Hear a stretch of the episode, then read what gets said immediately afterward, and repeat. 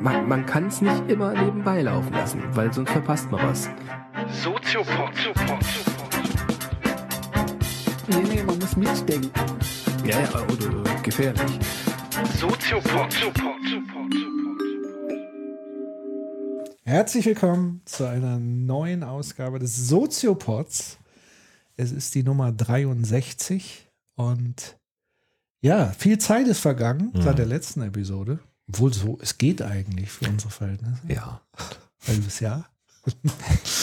Und ähm, bevor wir euch unser heutiges Thema vorstellen, begrüße ich natürlich wie immer recht herzlich Professor Dr. Nils Köbel. Guten Tag. Ich Guten Tag. begrüße endlich mal wieder live, face to face, Patrick Breitenbach. Hallo. Und bevor wir euch unser Thema verraten, vielleicht noch so ein bisschen äh, Vorgeplänkel, was bisher geschah, was geschehen wird. Dazu muss man sagen, wir bekommen ja ganz viele äh, Zuschriften nach wie vor und auch so, gibt es den Soziopod eigentlich noch? Was ist los? Und, und so weiter. Von daher, da jetzt die klare Message an euch, also A, ihr müsst euch keine Sorgen um uns machen. Uns geht es, glaube ich, sehr gut. Oder kann zumindest von mir sprechen. Ja, mir geht's auch sehr gut. Viel beschäftigt. Genau. Und viel beschäftigt ist, glaube ich, ein gutes Stichwort. Ähm, wir haben sozusagen, wir vernehmen eure Stimmen und die Nachfrage danach, und das ehrt uns natürlich über alle Maßen, ähm, dass ihr uns sozusagen vermisst. Aber es ist halt tatsächlich einfach so, dass es sich ergibt, dass wir jetzt gar nicht so viel mehr produzieren werden. Also, das heißt, wir haben ja ein reichhaltiges Archiv an großen Themen. Hm. Ähm, und da darf man nicht vergessen, da steckt sehr viel Arbeit dahinter. Also auch in, vor allen Dingen bei Nils in der Vorbereitung, beim Lesen Mhm. dieser Dinge. Und es ergibt sich halt manchmal einfach, ja, das Hobby nicht mehr so intensiv fortgesetzt ist, wie es vielleicht mal am Anfang war, wo man eben noch alle Themen sozusagen vor sich hatte. Und deswegen, ja, den Soziopod gibt es noch und ihn wird es auch in irgendeiner Form immer geben. Worauf wir tatsächlich große Lust haben, ist jetzt auch wieder die äh, kommenden Live-Veranstaltungen, für die wir auch gebucht sind. Und auch da sind wir jederzeit zumindest ansprechbar für euch. Also wenn ihr aus unserem Archiv, sage ich mal, haben wir ja ganz viele Themen. Wenn ihr euch quasi wünscht, auch Mensch, der Soziopod sollte dazu doch mal wieder was erzählen, dann ladet uns gerne ein, weil das ist im Moment, sage ich mal, die beste Art und Weise an, an, an den Soziopod zu kommen. Ansonsten, wie gesagt, hat sich das eher so ergeben, dass unsere, ja, beider Lebensgestaltung im Moment sonst wenig Spielraum lässt. Plus nochmal die Frage so nach großen Themen. Mhm. Oder würdest du? Genau, also das kann man genauso sagen. Ich meine, wir haben im Vorgespräch ja schon gesagt, wir haben unglaublich viel Theoriearbeit ja gemacht. Wir haben die großen Theorien dargestellt, auch der Soziologie, auch der Philosophie zum Teil, Pädagogik. Und ähm, da kann man ja immer wieder drauf zurückgreifen. Also der Soziopod hat ja quasi so ein, ja, wie du sagst, ein Archiv angelegt, quasi, ein Podcast-Archiv. Und da kann man ja immer wieder auch äh, das hören, uns anfragen, wollt ihr darüber was mehr wieder erzählen oder anwenden auf aktuelle Themen. Da sind wir ähm, sehr gern dabei, nur dieses äh, starke Lesen, Verarbeiten, Produzieren, das schaffen wir beide. Also ich auch nicht, ja, weil ich auch in der Hochschule einfach so viel zu tun habe. Deshalb machen wir schon noch Folgen, aber halt nicht mehr so häufig. Das haben wir auch schon ein paar Mal, haben wir das ja schon gesagt, dass wir immer wieder vertrösten sozusagen darauf, es gibt eine neue Folge, wir wissen jetzt auch nicht genau wann. Ja. Es kann sein, dass es auch mal eine längere Zeit nichts gibt dazwischen. Das ist Genau. einfach halt so, weil es ist ja unser Hobby und ähm, wir wollen es ja so gestalten, dass es uns Spaß macht und dass wir es auch gut in der Zeit vereinbaren können mit unseren Kräften. So sieht das aus. Und äh, wer sozusagen uns beide jeweils trotzdem vermisst, muss sich entweder bei Nils in der Hochschule einschreiben und seine Seminare buchen oder auch, äh, du hast ja auch viele Vorträge in letzter Zeit Ja, zu verschiedenen Themen äh, gehalten, dann auch die besuchen. Ähm, und ich habe ja auch so ein neues Betätigungsfeld im, im Podcast-Bereich. Also, falls das noch niemand mitbekommen hat, unter critical-infinity.de ein Podcast- und Livestream-Angebot, was ich gemeinsam mit Human Nagafi mache. ähm, gibt es auch Podcast-Material zu allerlei Themen und auch Ausflüge in Philosophie und Soziologie. Ähm, von daher guckt doch mal. Es gibt sicherlich auch ganz viele andere gute Podcast-Angebote, die ähnlich gute Arbeit machen. Von daher braucht ihr nicht traurig sein. Das ist aber jetzt so ein bisschen schwerfällig alles gerade. Nee, ja, ist ja, ist ja richtig. Nein, ist ja für uns auch immer die Frage, es ist irgendwie schade, ne? Wir sehen uns auch so selten und so. Und es ist halt einfach im Moment so. Aber nichtsdestotrotz machen wir heute ja eine neue Folge und freuen uns drauf. Genau. Haben uns auch ein schwieriges Thema, glaube ich, rausgesucht. Sehr aktuell, aber auch sehr sperrig. Ja, Komplex vor allem. ja. Genau. Und ich bin gespannt. Ähm, was hast du uns heute mitgebracht? Ja, ich habe tatsächlich jetzt viel gelesen in der Zwischenzeit über dieses Thema Kultur, also Kultursoziologie, also was sagt die sozialwissenschaftliche Betrachtung über den Begriff Kultur. Das liegt auch daran, dass ich in der Hochschule viel so Migration, Integrationsthemen jetzt wieder aufgreife und mich da auch eingelesen habe und auch weiterlese. Und ähm, ich dachte, wir könnten so dieses Thema Kultur, Gesellschaft aufhängen an so einem ganz konkreten Thema, das gerade ziemlich brennt, ja, oder sehr viel diskutiert wird, nämlich das Thema der kulturellen Aneignung. Genau, das ist ein Thema, das, das ich sehr spannend finde.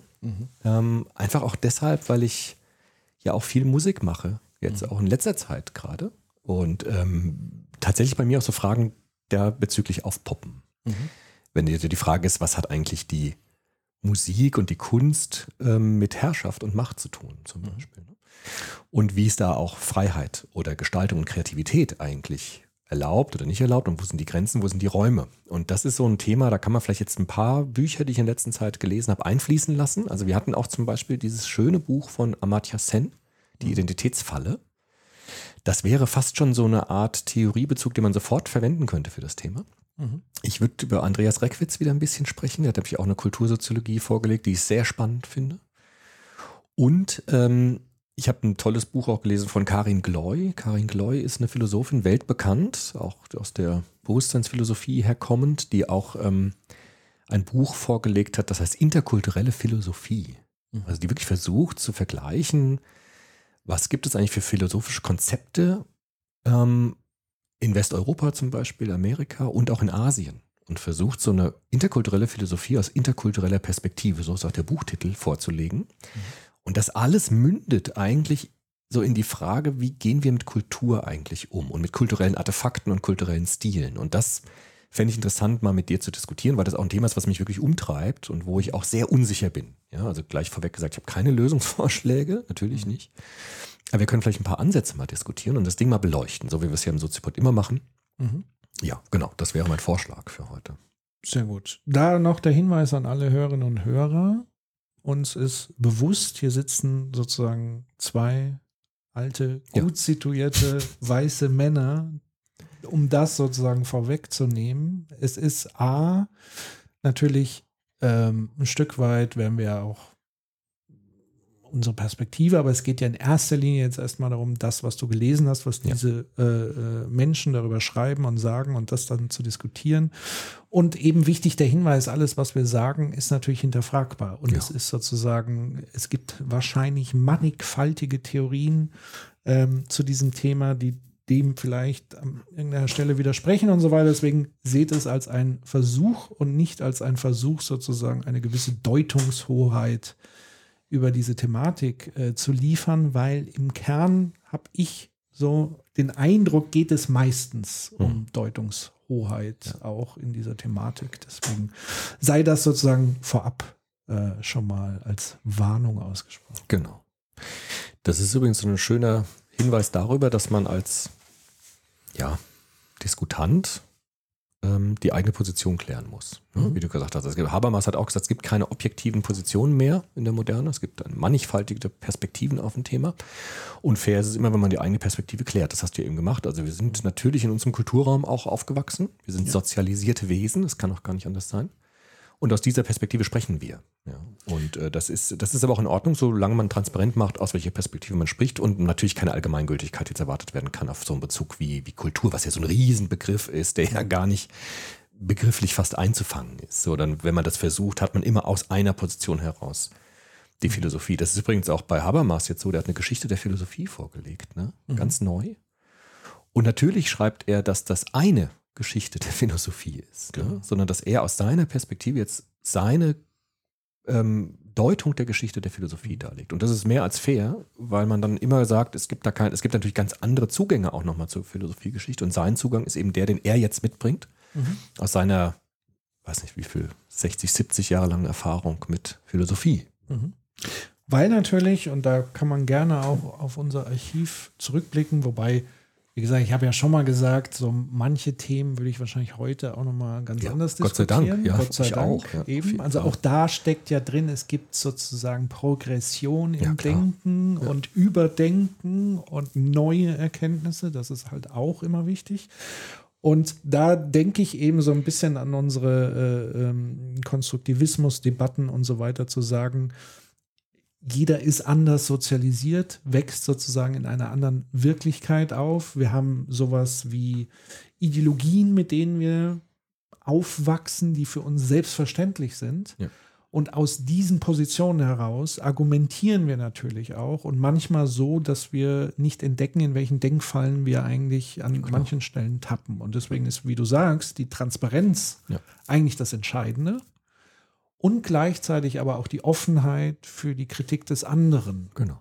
Also, dass man sagt, ich trete hier an mit einem Setup an Argumenten und Ideen und lasse mich darauf ein, was der andere auf diesem Genau. Standpunkt zu sagen hat und versuche, und dann sind wir ja fast schon in der Diskursethik Ja, von genau. Das Habermas, was der will. Genau. ähm, und versuche ähm, auf das Argument einzugehen und nicht die Person, die dieses Argument äußert. So. Ja, das ist der Anspruch. Aber auch da wieder, Person und Argument ist natürlich dann dahingehend verknüpft, weil diese Person wiederum dieses Setup Ja, in die. Diskussion mitbringt. Und deswegen die Auswahl des wichtig- Arguments ist Genau. ja schon sozusagen auch eine Setzung. Klar. Genau. Genauso wie die Auswahl der Bücher eine Setzung ist, die wir vornehmen. Das machen wir ja auch immer, dass wir natürlich mit der Genau. Auswahl der Literatur auch ein bisschen was setzen.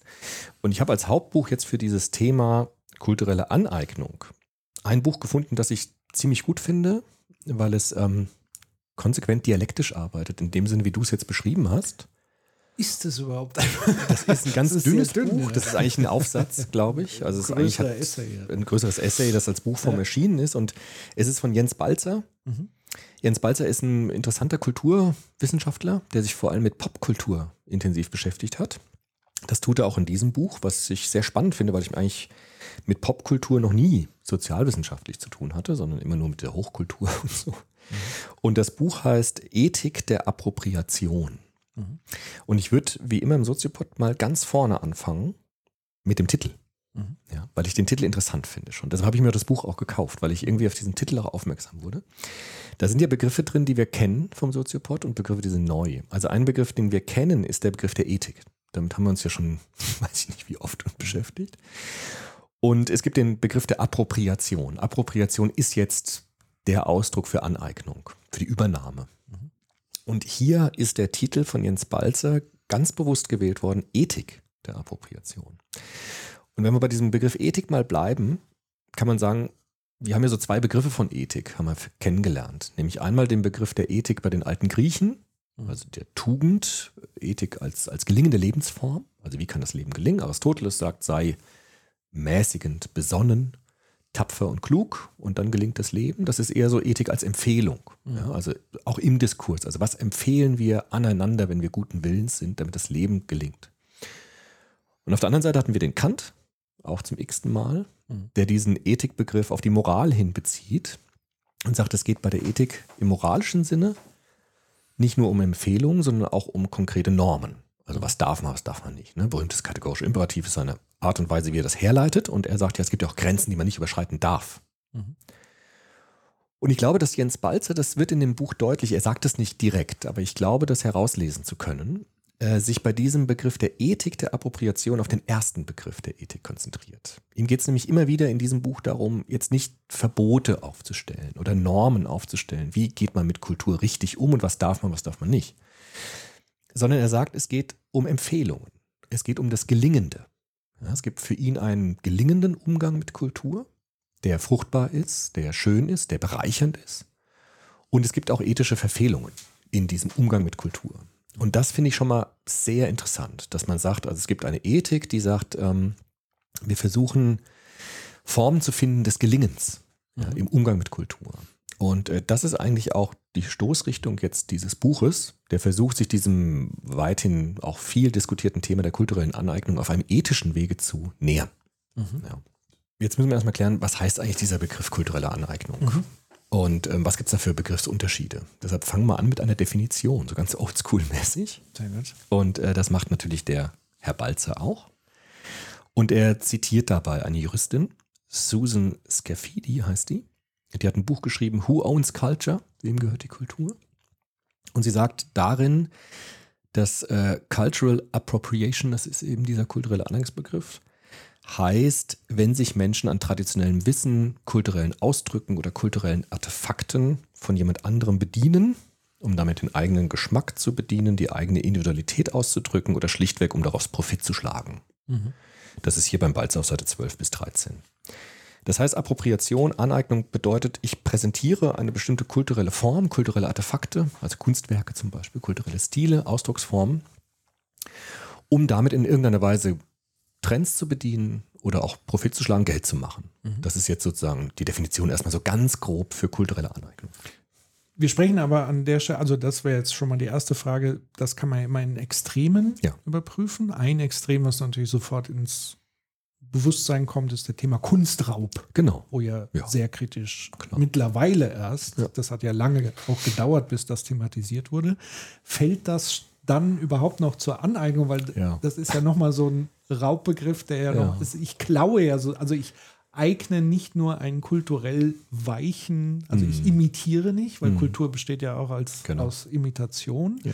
Sondern ich raube ja Artefakte. Genau. Aber fällt das sozusagen trotzdem noch in diese Aneignung? Also im weitesten Sinne glaube ich schon, dass es darin fällt. Nur das würde jetzt schon weit in, den, in dem Bereich, glaube ich, der Normen gehen, wie du gesagt hast, dass es auch Gesetze gibt natürlich von Eigentumsrechten, die da auch zum Teil verletzt werden und verletzt wurden. Das führt dann alles in diese Frage auch dieser äh, Post-Colonial Studies. Die gucken wir uns heute natürlich nochmal genauer an. Ist auch eine Möglichkeit, dass der Soziopod mal über dieses Feld ein bisschen spricht, über Post-Colonial Studies, die ja sehr stark im Moment sind, auch sehr stark diskutiert werden. Auch Jens Balzer zitiert da sehr viele aus diesem Bereich, weil das jetzt in diesem, in diesem Kontext wichtig wird. Ja? Also Ja. um was geht's da? Und Jens Balzer nimmt jetzt diese, diese erste Definition, die so ganz grob ist, und sagt, damit ist ein Feld abgesteckt, eigentlich ein Diskursfeld. Ja, und dieses Diskursfeld ist geprägt von so zwei, könnte man sagen, zwei Einsichten oder zwei Erkenntnissen, die jetzt da mitschwingen. Und er sagt, auf der einen Seite ist es wichtig zu betonen, das tun ja auch KulturwissenschaftlerInnen immer wieder, dass Kultur ohne ähm, Aneignung, also ohne die Interpretation und ohne die Mischung, ohne die Hybridität gar nicht denkbar ist. Also Kultur lebt davon, dass man Dinge verbindet, dass man Dinge zusammenbringt, dass man kreativ Neues entwickelt durch die Kombination von kulturellen Artefakten, kulturellen Stilen und so weiter. Das hat es in der Kultur schon immer gegeben. Und äh, wenn das nicht mehr passieren würde, würde Kultur eigentlich erstarren. Ja, also wenn man wirklich sagen würde, das dreht sich dann immer im Gleichen. Und von daher kann man auch kulturhistorisch sehen, dass es immer eigentlich Hybridität gab in der Kultur. Also irgendjemand hat was Faszinierendes gefunden und hat das mitgenommen, jetzt nicht direkt als Kunstraub, sondern als Lehre, was Kultur noch sein kann und hat es verbunden mit dem, aus dem er kommt und hat was Neues geschaffen.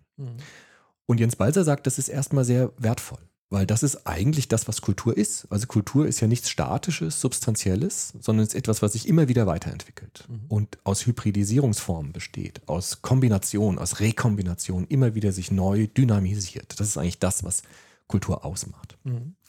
Und was mir da einfällt, ist natürlich die, das geht ja bis, sage ich mal, in die Neurobiologie hinein. Also es ist ja zum Teil sogar ein biologisches Thema. Also es gibt ja zum einen diese sogenannten Spiegelneuronen. Ja. Also das heißt, für mich ist Kultur auch immer ein Ergebnis von Imitation Ja, immer. Mhm. und Rekombination Ja. der Imitation. Ja. Und da, dahin gibt, gehen gibt es ja schon äh, spannende Forschung und so weiter, dass man im Grunde genommen auch sagen kann, der Mensch kann nicht nicht imitieren. Nee, kann er nicht. Genau. Das heißt, wenn ich mich sozusagen in anderen Kulturen bewege, werde ich selbst mit hohem Widerstreben Mhm. es nicht schaffen, kulturell nicht das anzunehmen. Also es Genau. fängt ja an wie, wie so Kleinigkeiten. Ich habe, glaube ich, in irgendeinem ganz frühen Soziopod das ja schon mal so beschrieben, wenn ich, ähm, ich bin ja viel rumgereist in meinen Jobs. Mhm. Und das heißt, es gab in unterschiedlichen Kontexten unterschiedliche Dialekte Mhm. und äh, Klangbilder der Sprache. Und ich habe mich irgendwann dabei ertappt, dass ich zum Beispiel, als ich in Karlsruhe gearbeitet habe, diesen badischen Ja. Singsang angenommen habe. Obwohl ich das gar nicht wollte. Und Ja. jemand anders hat dann gesagt, Mensch, wieso sprichst du denn plötzlich so komisch? Ja, genau. Weil wir nicht anders können, zu einem, einem gewissen Maße sozusagen. Natürlich kann man jetzt, wird man jetzt nicht nur, weil man äh, mit äh, Blues-Sängerinnen und Mhm. Sängern zusammen ist, auf einmal Blues äh, machen und so weiter. Aber das ist nochmal wichtig, glaube ich, zu erkennen, dass, und das ist ja dieses Grundprinzip der Kultur, dass das auch etwas ist, was ja zum Teil automatisch mit Genau. abläuft und dass das auch was Fruchtbares, Gutes ist. Ja. Weil letztendlich so sagt es ja auch in der Kreativitätsforschung und so weiter, aus Vielfalt entstehen ganz neue Genau. Dinge, also diese Rekombination. Das ist interessant, weil das, wenn du es so sagst, weil der Hans Joas, der berühmte Soziologe, hat auch ein Buch geschrieben, das heißt Die Kreativität des Handelns. Mhm. Da beschreibt er genau das, dass man eigentlich das Neue erschafft, indem man etwas versucht zu imitieren. Und das Neue entsteht auch ganz unbewusst durch den Körper. Also dass sich sieht man auch bei den großen Kunstwerken, ähm, dass die ja immer so Lehrer hatten und ja damals, also das und dann gezeigt bekommen hat, wie malt man ein Bild. Und äh, die Schülerinnen und Schüler, meistens waren es in der, natürlich in der Renaissance die, die Männer, die gemalt haben, die haben äh, in dem Abmalen immer was Neues hineingelegt, ohne es zu merken. Ja. Und dadurch transportiert sich ja Kultur weiter. Das ist sozusagen die eine Seite, also gewissermaßen die in die Kultur hineingeschriebene Notwendigkeit der Appropriation eigentlich und der Kreativ Und? Kreativität. Ja. Was mir da noch einfällt, auch eine alte Episode, deswegen gut, dass wir das Archiv haben, fällt Ja. mir jetzt immer wieder auf. Wir haben ja über Fundamentalismus gesprochen, die ja sozusagen eine radikale Abschottung Ja. genau gegen das Genau. wollen, also die sogenannte Kontamination, die Ja. kulturelle Kontamination. Und das ist, glaube ich, an der Stelle auch nochmal wichtig, sozusagen als Gegengewicht nochmal ins Spiel zu bringen und das noch ähm, Genau. ja, zu erwähnen an der Stelle. Dass Genau. man sagt, es gibt Strömungen, die so unter sich sein wollen ähm, und damit aber auch keinerlei Fortschritt zulassen, indem sie sich abschotten, weil sie Angst haben, von anderen Kulturen, in Anführungszeichen, infiziert zu werden. So ist es sehr schön. Peter Berger hat es gesagt, genau. Ja. Das ist das eine Feld, was diese kulturelle Appropriation betrifft. Jetzt sagt der Balzer, das ist alles wahr, das ist alles richtig. Auf der anderen Seite darf man aber auch als aufgeklärte Soziologin, Soziologe nicht so tun, als ob Kultur, kulturelle Aneignung nichts mit Macht und Herrschaft zu tun hätte. Und jetzt kommen wir sozusagen in das andere Feld. Ist denn jede Form der kulturellen Darbietung, der kulturellen Imitation eine Form, die in Ordnung ist, die Menschen beleidigt, die Menschen herabwürdigt? Oder gibt es auch Formen unterschiedlicher Art der Appropriation? Also es geht mal wieder ums Detail, ja, wie immer. Und der Jens Balzer sagt, sein Vorschlag ist jetzt, eine Ethik der Appropriation zu definieren oder nicht zu definieren, sondern vorzuschlagen und zu diskutieren. Also sagen, wir können einerseits gar nicht anders, als in der Kultur zu appropriieren. Auf der anderen Seite müssen wir aber auch sehen, dass es Formen gibt, die offensichtlich problematisch sind, weil sie Menschen herabwürdigen und marginalisierte, diskriminierte Gruppen in eine Identitätsfalle hineinschließen, wie der Amartya Sen das sagen würde. Und er versucht jetzt zwischen diesen beiden Diskursfeldern hindurch zu schiffen. Das ist sehr, sehr schwer. Ähm, ich finde, er macht es ganz gut, obwohl man an manchen Punkten auch soziologisch, glaube ich, tiefer gehen könnte als er. Aber er versucht wenigstens mal einen Vorschlag zu machen. Also legt das auf den Tisch. Er sagt auch, er hat dafür keine Lösung. Er hat einen Lösungsvorschlag und versucht zwischen diesen beiden Polen, zwischen diesen beiden richtigen Erkenntnissen oder richtigen Anforderungen, ja, ähm, eine Ethik des Gelingens zu formulieren. Das ist, das ist sein Vorschlag in diesem Buch. Und das finde ich ganz interessant, weil er sagt, also ich schlage mich nicht auf eine Seite, sondern ich versuche sozusagen, das beides dialektisch aufeinander zu beziehen. Und deshalb Ethik, ja, das Gelingende, der gelingende Umgang mit Kultur. Und das macht er jetzt, finde ich, sehr spannend an so, an so Beispielen. Ja, also wo ist Ethik gelungen, also diese Ethik der Appropriation gelungen? Und wo ist sie auch eher fragwürdig oder problematisierungsbedürftig? Und ähm, ich habe das Buch deshalb mit Genuss gelesen, weil er auf diese ganz klassischen popkulturellen Phänomene jetzt mal eingeht. Er sagt zum Beispiel, was wir in Europa und in Nordamerika gesehen haben im 20. Jahrhundert, waren sehr viele Formen der kulturellen Darstellung, der kulturellen Präsentation, die eigentlich ähm, sehr positiv sind, sehr schön sind, aber auch einen langen Schatten haben. Und er nimmt den ersten äh, großen, das große Beispiel, die Bluesmusik. Ja. Also dieses große Feld der Musik, die entstanden ist in einer starken Diskriminierungssituation. Also Blues wurde entwickelt, erfunden, könnte man sagen, von Menschen, die in Sklaverei gelebt haben, die in Unterdrückung gelebt haben und die die Musik für sich entdeckt haben, um dem eine Ausdruckskraft zu verleihen. Also Diskriminierung, Marginalisierung, nicht Teilhabe an Gesellschaft.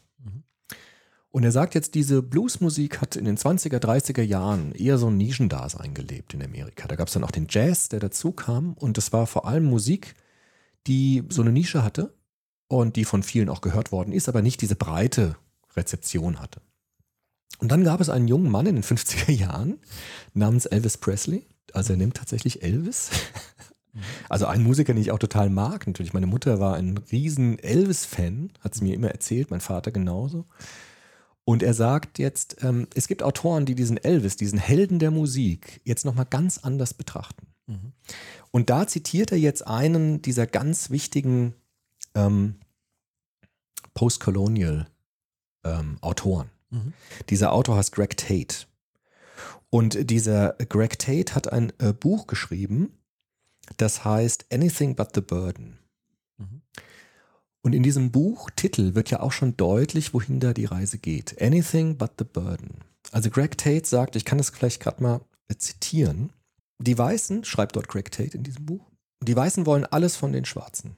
Ihre Kultur, ihre Mode, ihre Coolness. Nur die Last, die dürfen die Schwarzen gerne behalten. Die Bürde des Rassismus und der Diskriminierung. In all diesen Fällen geht es vor allem um ökonomische Ausbeutung durch kulturelle Aneignung. Die Angehörigen einer herrschenden, ökonomisch besser gestellten Mehrheitskultur beuten kulturelle Eigenschaften einer rassistisch diskriminierten, ökonomisch schlechter gestellten Minderheitenkultur aus. Sie nehmen damit den ursprünglichen Urhebern die Möglichkeit, selber angemessen von ihrer Kunst in ökonomischer Hinsicht zu profitieren. So verwandelt sich die Aneignung in eine Enteignung, die Appropriation in eine Expropriation. Wir haben, und das ist tatsächlich, das war echt interessant, weil ich das so wirklich noch nicht gesehen habe. Ja, also Elvis war für mich immer ein Held, ja, der hat super Musik gemacht und ich habe das immer genossen. Aber es ist natürlich ganz richtig, was dieser Greg Tate beschreibt. Er sagt, Elvis hat diesen Blues kombiniert mit Country-Musik der weißen Mehrheitsgesellschaft und hat damit ein Imperium geschaffen. Also eine Explosion einer ganz neuen Lebensform, einer ganz neuen Lebensweise, die ganz um den Erdball hindurch lief. Andererseits hat er eigentlich die Menschen, die diese Musik auch entwickelt haben, nicht teilhaben lassen an dem Profit, den er damit gemacht hat und auch an den Privilegien, die er als weißer, junger, gut aussehender Mann hatte. Und deshalb sagt Greg Tate, das passiert häufiger. Anything but the burden, also alles außer der Last. Eric Clapton zum Beispiel, der große Bluesmusiker, den ich auch so mag. Ja, ich versuche ja auch diese Musik nachzuspielen und habe so viel Spaß daran. Aber auch das hat natürlich einen Schatten, weil Eric Clapton war plötzlich King of the Blues. Wenn es ein Weißer plötzlich ist, der vom Markt entdeckt wird und damit Geld macht, ist er plötzlich King of the Blues. Und Elvis ist King of Rock'n'Roll. Aber was ist eigentlich mit den richtigen Kings? Also die diese Musik entwickelt haben. Was ist eigentlich mit der Geschichte, also mit den Erfahrungen, aus denen diese Musik entstanden ist? Die wird dort eigentlich ja ausgeblendet, könnte man sagen. Und das ist gewissermaßen eine Schattenseite der Popkultur, die er sozusagen als eine Form diskutieren möchte. Er will jetzt auch nicht sagen, dass jetzt das verboten gehört. Also niemand darf mehr Blues spielen oder so. Das würde er nicht sagen. Nur er würde sagen, es gehört zu dieser Geschichte dazu, dass die Menschen, die eigentlich aus einer ganz anderen Richtung heraus diese Musik entwickelt haben, äh, plötzlich dargestellt werden und äh, Menschen damit unglaublich viel Profit machen, ohne die Menschen dann teilhaben zu lassen. Genau, also was mir natürlich auffällt, ist eine wichtige Unterscheidung, die man, glaube ich, an der Stelle treffen muss, Mhm. nämlich die Unterscheidung zwischen strukturell Ja. und persönlich. Ja. Weil ich glaube sogar, Elvis Presley war am Ende ein Opfer Ja. der Kulturindustrie. Ja. Also auch er hat eine andere Form der Ausbeutung erfahren. Also natürlich 0,0 vergleichbar mit dem, was sozusagen da drin steckt mit äh, Kolonialisierung etc., Sklaverei. Aber auch er, wenn man sozusagen, es gibt ja dieses berühmte Pink Floyd-Album, Ja. ähm, Welcome to the Machine. ja. Genau. Und das ist ja ein Lied über die Musikindustrie, Ja. soweit ich weiß. Ja, auch wahrscheinlich. Auch. Ähm, Das ist ein Lied auf der Platte Wish You Were Here. Genau. Das heißt The Machine, Mhm. Ja. also die Strukturen, die einen durch die Mühle, also da hat ja äh, Pink Floyd ganz viel auch selbst die Erfahrung gemacht als große Stadionband dann irgendwann. Also die dich wirklich durch die Maschine als Mensch durchpresst, Mhm. dich im Grunde genommen zum Teil dann entmenschlicht. Bei Elvis war es ja dann irgendwann bis in die Tabletten so, also Ja, dieses komplett ausgebrannte.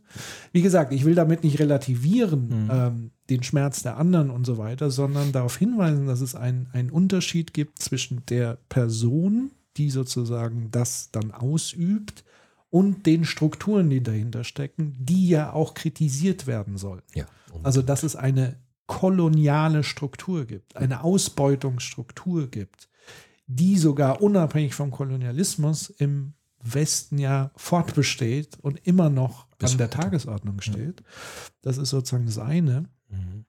Und es gibt natürlich diesen Aspekt, den es ja auch, der ja auch erklärt, warum Elvis damit Erfolg hatte, weil ja zu seiner Zeit die Musik der Schwarzen ja verpönt war. Genau. Also da hat man ja gesagt, da gehst du, also die Eltern haben dann zu ihren Ja. jungen Leuten Gehst gesagt, da nicht hin. gehst du Das ist eine nicht Gefährdung, hin genau. in den Jazzclub. Ja. So, weil da sind schwarze Menschen. Genau. Ähm, und deswegen muss man, glaube ich, aber auch anerkennen, Ja. wenn man gleichzeitig kritisiert, was super wichtig ist, dass er zumindest ein bisschen die Tür geöffnet hat. Mhm. Es dann aber verpasst wurde von der Musikindustrie sozusagen die schwarze Kultur würdigend mitzunehmen. Genau. Ähm, aber das ist, sage ich mal jetzt, weder der persönliche Verdienst von Elvis Mhm. äh, noch seine persönliche Schuld, Mhm. sondern man muss es als Teil dieser Industrie sehen. Ja. Die schon immer, wie gesagt, versucht hat, Profit zu schlagen aus gewissen Umständen. Und da waren meistens eben die schwarze Community die Leidtragende. So ist das ist sozusagen die Fortsetzung dessen. Weil du es gerade sagst, die äh, Rhythm and Blues hieß äh, früher Race Music. Okay. Also das wurde ganz deutlich betitelt auch Mhm. mit dieser Musik dieser Rasse. Ja, also eine Genau. rassistische Betitelung. Und damit hat Elvis im Grunde genommen als, also nicht Elvis persönlich, also schon durch sein Wirken, Mhm. aber von der Musikindustrie gesehen hat er sozusagen diese schwarze Musik weiß gewaschen. Genau. Und das gilt es tatsächlich massiv zu kritisieren. Aber wie du auch richtig sagst, oder der Autor richtig sagt, ähm, das macht natürlich jetzt keinen Sinn, deswegen den Blues zu verbieten, sondern ganz im Gegenteil, Mhm. ihn so zu hören und betrachten und in der Zukunft auch so zu produzieren. Ja. Mit Respekt Genau. auf die Wurzeln und mit Bewusstsein darüber. Wir können ja diese Perspektive noch mal ein bisschen vertiefen, die du jetzt gesagt hast mit diesen Strukturen. Mhm. Weil was mir jetzt natürlich sofort in den Sinn kommt, das macht der Balzer jetzt nicht so stark, ist ja die Frage, wie funktioniert die Industrie? Mhm. Und da haben wir ja bei Niklas Luhmann gelernt, die Wirtschaft ist ein eigenes System, ein eigenes Subsystem der Gesellschaft, die nach eigenen Regeln funktioniert, die auch abgeschottet sind gegenüber anderen Regeln, andere Systeme. Wir haben bei Jürgen Habermas gelernt, dass ähm, die Systeme kolonialisiert sind. Also die Wirtschaft breitet sich immer weiter aus und die Wirtschaftslogik mit ihrer zweckrationalen Logik kolonialisiert immer weiter Bereiche. Frankfurter Schule Genau, jetzt sind wir natürlich wieder, jetzt werden wir wahrscheinlich sagen, oh, jetzt kommen sie schon wieder mit dem alten Adorno, aber es ist halt hat einfach, sich halt nicht viel geändert. hat sich muss viel geändert. sagen. weil Adorno hat ja diesen wunderbaren Begriff, den du auch jetzt genannt hast, äh, geprägt, diesen Begriff der Kulturindustrie. Ja. Und die Kulturindustrie hat Adorno deshalb kritisiert, weil das, was dem Menschen so innewohnt, das, das, das Tollste, was er kann, nämlich diese kulturelle Kraft, die der Mensch in sich hat, um das zu transzendieren, was er im Leben erfährt, wird gecached von der Wirtschaftslogik. Also es wird eingebunden an eine industrielle Produktionsweise, die jetzt genau wieder so funktioniert, wie das später Luhmann beschreiben würde, mit der impliziten Logik des Systems. Und wenn man das jetzt sieht, ich will das jetzt nicht soziologisieren und damit abschwächen, aber ich will es nochmal präzisieren einfach, also soziologisch nochmal tiefer betrachten, kann man doch sagen, natürlich war die, die, der Jazz und der Blues für die Musikindustrie noch gar nicht so interessant, wenn sie von Menschen kommen, die in der Gesamtgesellschaft diskriminiert und marginalisiert werden. Das heißt, Ja. das System wurde gar nicht wach auf diese Menschen. Mhm. Wenn jetzt aber der Elvis kommt, Mhm. als gut aussehender, junger, weißer, Mit einem neuen Markt. mit einem neuen Markt, dann macht's doch Bling und die Musikindustrie, die Kulturindustrie wird sofort wach und sagt, hoppla, wir haben jetzt hier ein, ein Produkt, das wir der gesamten weißen Mittelschicht zur Verfügung stellen können. Und wir haben einen Protagonisten, mit dem sich diese, ähm, wie heißt es äh, in der Wirtschaft, äh, die, die ähm, kaufkräftige Mittelschicht, oder wie das heißt, sich total identifizieren kann. Weil plötzlich ist das ein Weißer. Plötzlich ist das einer von denen, mit dem wir unser Geld verdienen können, nämlich mit dieser breiten Mittelschicht. Und das hat dadurch gef dazu geführt, denke ich, wenn man es jetzt soziologisch beschreibt, dass die Kulturindustrie das Ding halt explodieren lassen, weil es einfach damit Profit machen konnte und vorher eben nicht.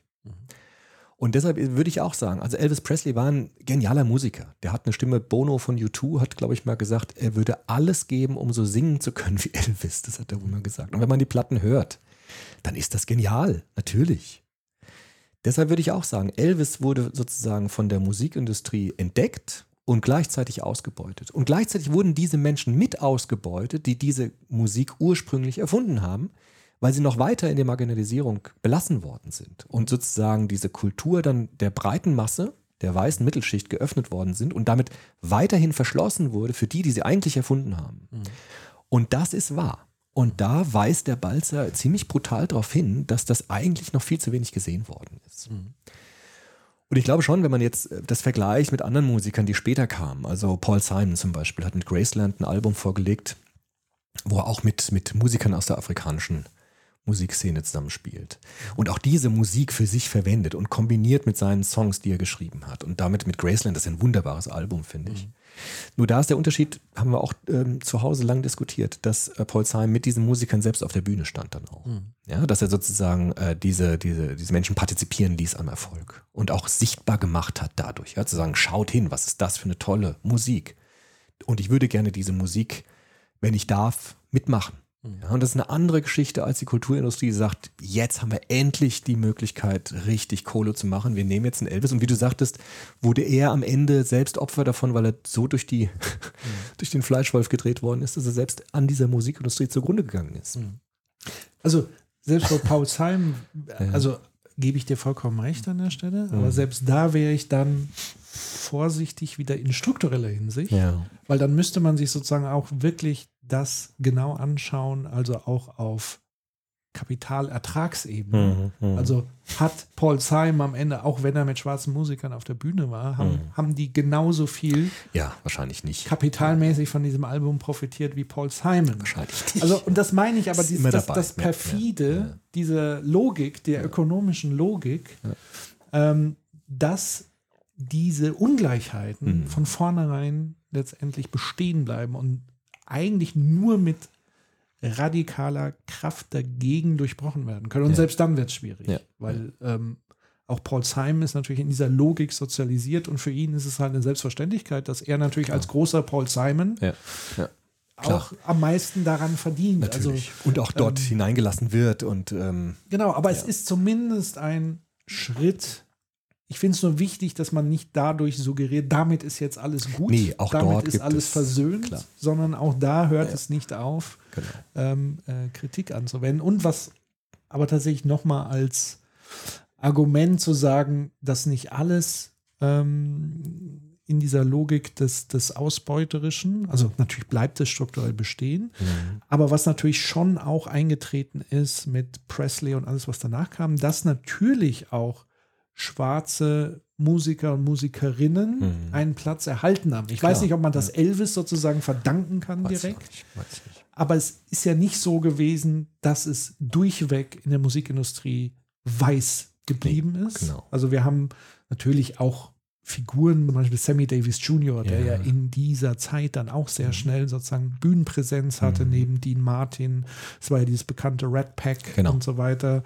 Ähm, dann auch, denke an die ganze schwarze Soul-Musik, Rhythm Blues etc., die ja auch große Figuren hervorgebracht, Nina Simone etc. pp., die dann auch eine starke politische Stimme für ihre Black Community entwickelt hat.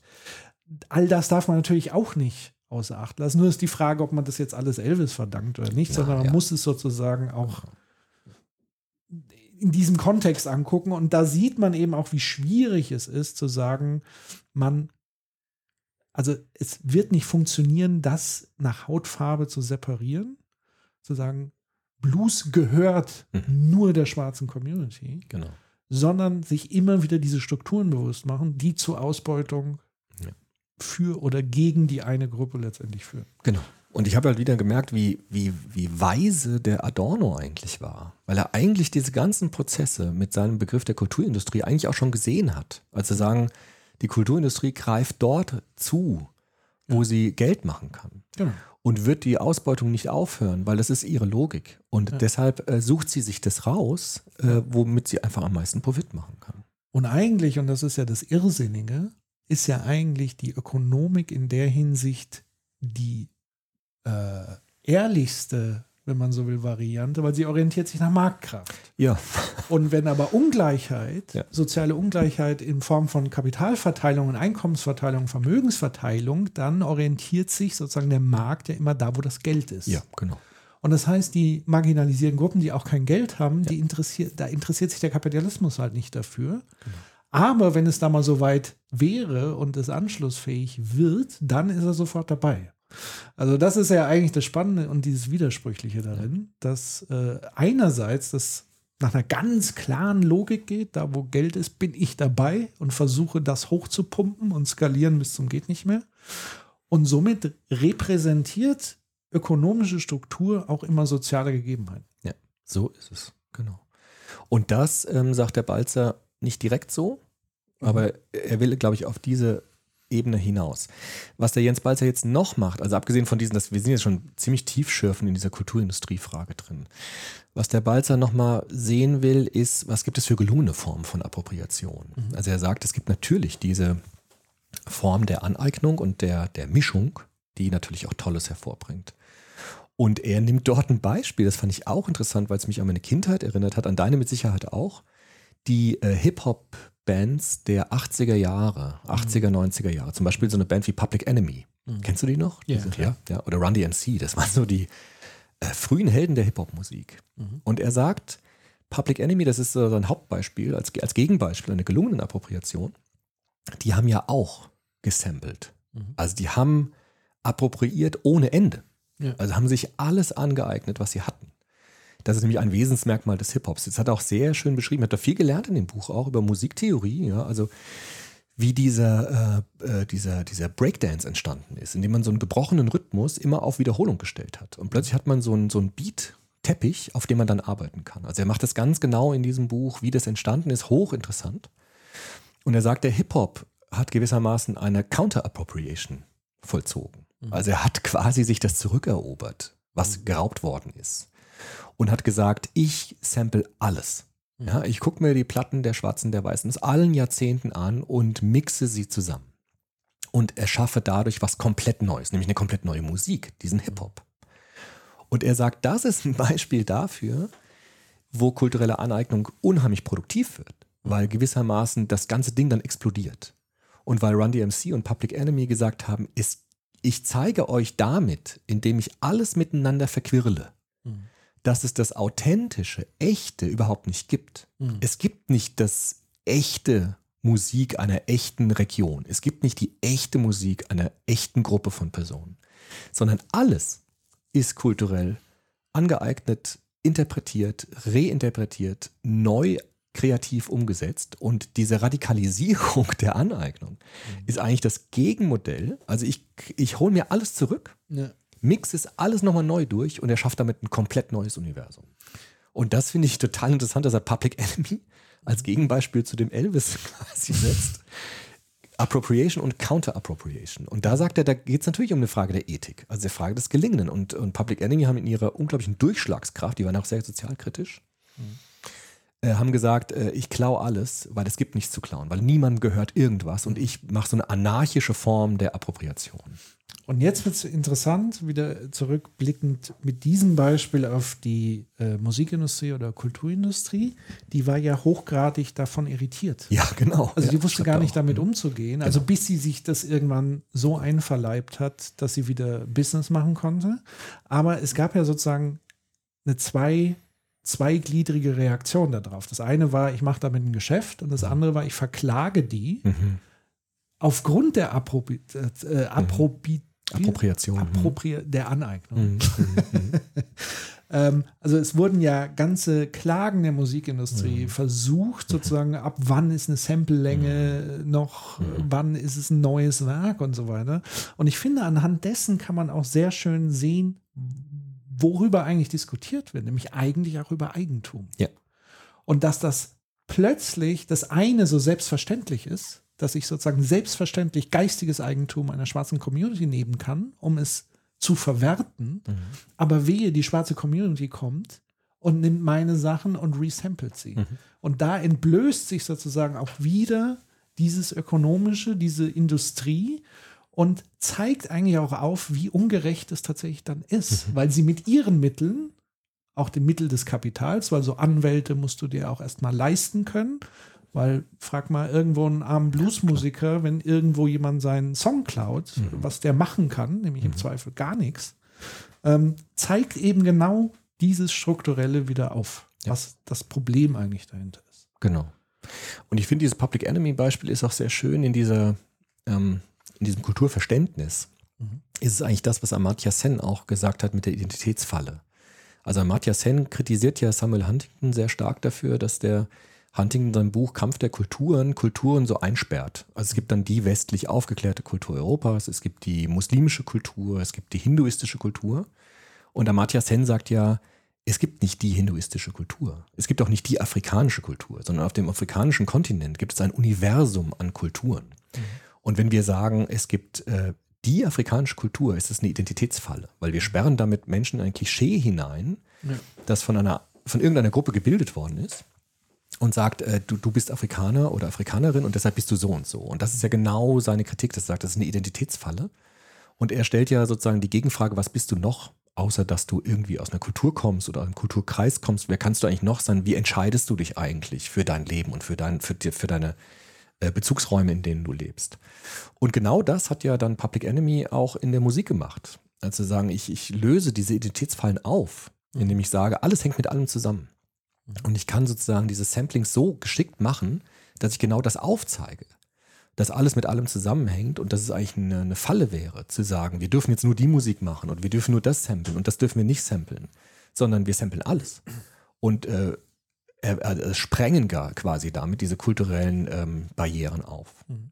Und das finde ich interessant, weil das sozusagen in diese poststrukturale Richtung geht, die in der Soziologie im Moment ganz stark ist. Also diese Postcolonial-Frage, wa- was heißt denn Deutsch sein? Ja. Was heißt denn afrikanisch sein oder so? Was heißt denn irgendwie muslimisch sein oder hinduistisch sein? Was bedeutet das? Ja? Und äh, das, sagt er, ist eine Form der gelingenden Appropriation, ethisch gelungen, weil es, weil es tatsächlich etwas Befreiendes hat und etwas kreativ Neues ist, was nicht irgendwie einfach was, was klischeehaft reproduziert oder, oder präsentiert.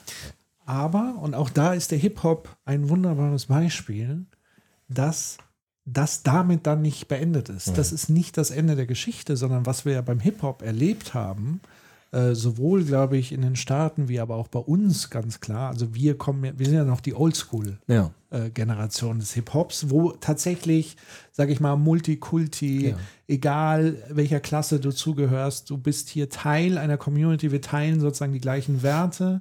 Es ist ein Schmelztiegel der Kreativität, wir drücken uns aus, wir äh, stehen in einem kreativen Wettbewerb zueinander. Also es könnte man ja fast schon als, als Coping-Mechanismus äh, begreifen, äh, wie man mit Gesellschaft und so weiter klarkommt. Nur irgendwann ist es im Hip-Hop ja dann wieder passiert, dass es wieder eine gegenteilige Bewegung gab. Ja. Also eine Separation, eine, ein Sexismus, der sich wieder eingeschlichen hat, der vielleicht schon immer da war und nie äh, kritisch reflektiert war. Ähm, also ein. Nach ein, vorne kommt. Genau, dann was sozusagen ähm, Identität in Richtung Ethnien angeht, dann gibt es mittlerweile sozusagen auch äh, Nazi-Rap und so weiter und so fort. Das heißt, auch hier wurde dann wieder eine Aneignung vorgenommen, die in die konträre Richtung ging zu dem, was Public Enemy eigentlich vorhatte, nämlich alles gehört allen und wir sind eigentlich eine große Community, ging es dann wieder zurück, auch zum Teil eben in diese ausgrenzende äh, Dynamik. Auch das muss man eben sehen, und, um nicht dann sozusagen wieder diesen Hip-Hop zu überhöhen, sondern dass diese Momentaufnahme mit Public Enemy und diese Zeit und Mhm. dieses Verständnis, dass das das repräsentiert und nicht Rap und Hip-Hop und so Per weiter. se, ja. Per se. ist richtig, genau. Aber er macht auch ganz viele andere Beispiele in dem Buch. Nur diese beiden von der Musik sind mir jetzt so ganz in Erinnerung geblieben, weil ich auch als, als Kind damit war, also in den 80er Jahren war ich ja Kind, habe ich auch diese Musik gehört, ja, Public Enemy und Run DMC und so. Ich fand ganz begeistert davon. Deshalb fand ich spannend, dass er das aufgreift. Und ich bin mit Elvis sozialisiert worden. Also wir hatten Elvis-Musik zu Hause halt, ne, von meinen Eltern einfach. Und deshalb fiel mir das jetzt sehr schön auf. Und seine Lösung ist jetzt, oder sein Vorschlag, ja, er hat einen Lösungsvorschlag. Und er sagt, gelungene Appropriation ist eine Appropriation, eine kulturelle Appropriation, die mit dem Bewusstsein äh, arbeitet, dass es die Kultur gar nicht gibt. Also, dass es keine Essenz der Kultur gibt, die irgendwo angesiedelt ist, irgendein, in irgendeinem Raum der Welt oder irgendeiner Gruppe gehört, sondern kulturelle Appropriation ist dann sinnvoll und schön, wenn sie den Grundimpuls hat, eine Hyperkultur zu sein. Also eine Kultur, die nicht Menschen einsperrt und festlegt auf eine bestimmte Kultur, sondern die Kreatives hervorbringt, indem sie sagt, Kultur hat immer schon eine ganz fluide, eine ganz öffnende Funktion. Und Kultur ist nie festgeschrieben, sondern bewegt sich immer weiter, gerade durch Appropriation, Counterappropriation. Und in diesem Sinne, wenn man so mit Kultur umgeht, ist Appropriation was sehr Gelingendes, was Bereicherndes. Und eine schwierige oder problematische Appropriation ist, wenn ich eine marginalisierte, diskriminierte Gruppe, wenn ich dort die präsentiere in der klischeehaften Weise, irgendwelche Symbole dann verwende, die total äh, stereotyp sind Mhm. und damit diese Gruppe, die ich dann imitieren möchte, in ihrer Marginalisierung noch bestärke und in ihrer Etikettierung und Stereotypisierung noch stärker äh, zum Verschwinden bringe oder stärker noch diskriminiere.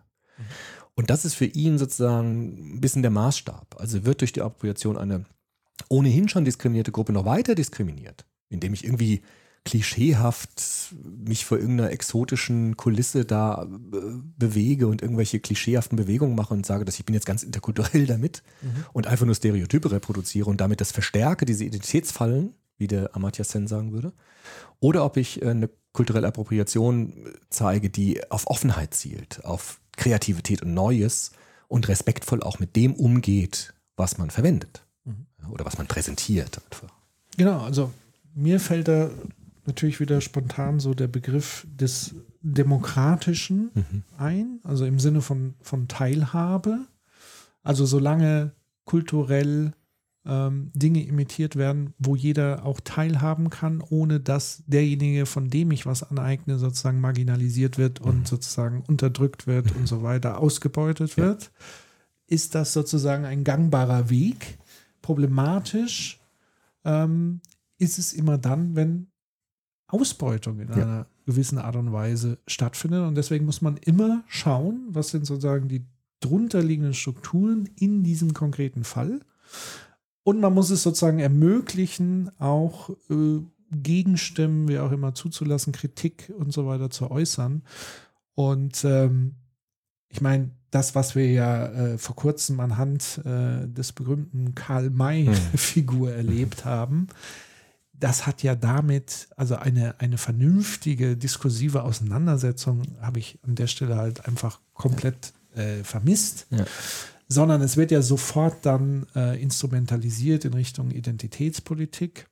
Also bei dem konkreten Fall war es ja eindeutig so, das wurde tatsächlich auch mal sehr analytisch aufbereitet, dass das eigentlich ja etwas war, was von vornherein auf einer falschen Basis Ja, genau. diskutiert wurde, weil Ja. es gab kein Verbot. Ja. Und es wurde aber so als jetzt darf niemand mehr Winnetou lesen oder gucken verkauft. Und damit wurde aus meiner Sicht wieder die eigentliche Struktur überdeckt. Hm. Darüber, worüber wir sprechen müssen, nämlich die Klischeisierung indigener Kulturen. Ähm, weil natürlich das, was Karl May dargestellt hat, nicht die in Anführungszeichen Indianer oder gerade die indigene Kultur ist, sondern, ich meine, Karl May war ja bekanntermaßen Hochstapler, der ja Mhm. Dinge behauptet hat, die er angeblich selber erlebt hat und so Mhm. weiter.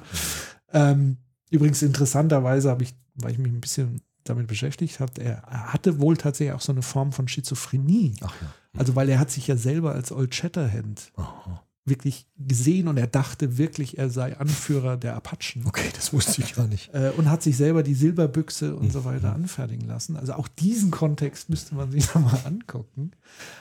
Aber wichtig ist ja, dass durch diese, sag ich mal, sehr Furor-Diskussion und sehr oberflächlich und wirklich politisch, populistisch ausgeschlachtet bis zum geht nicht mehr, genau das wieder verdeckt wird, worüber wir Ja. gesprochen haben. Nämlich die Strukturen, die darunter liegen, die kritisierbar sein müssen. Nämlich zu sagen, A, Klischeisierung und B, was haben wir sozusagen angeeignet und gleichzeitig und vor allen Dingen betrifft es dann auch eher sozusagen den Umgang der Ureinwohner in den USA, wie Ja. mit denen sozusagen verfahren wurde und immer noch wird und auch in anderen Ländern.